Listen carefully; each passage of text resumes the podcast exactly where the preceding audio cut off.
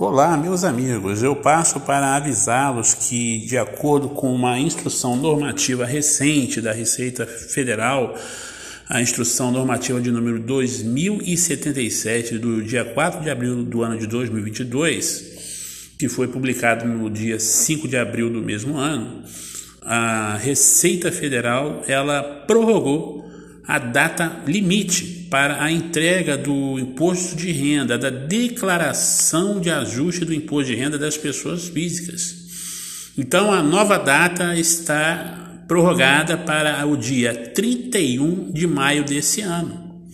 Então ganhamos aí um fôlego, né? Você principalmente que deixa para a última hora, não faça isso. Mantenha na sua mente a data de abril. Tente entregar agora se livre do problema logo. A pior coisa que tem é a gente ficar prorrogando, procrastinando, adiando até a data limite e só fazer no sufoco máximo. Não faça mais isso na sua vida se você quer crescer, se você quer ter uma vida boa, uma vida organizada, uma vida sem problemas. Quem prorroga, quem procrastina, quem adia, tem de muitos problemas. Olha só, vamos evitar isso, pessoal.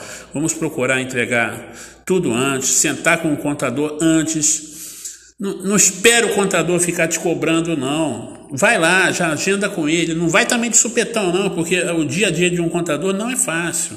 Ele não está lá de bobeira, não. Então agenda antes com ele senta com ele no dia, hora aprazado, leva os documentos, explica a tua situação para ele fazer uma boa declaração, para você não ter problema com o fisco. Já chega de problema, a vida tem problema demais, gente. Então ficar é, gerando esses problemas por preguiça, por medo, por ficar procrastinando, isso não dá, tá bom? Forte abraço a todos vocês.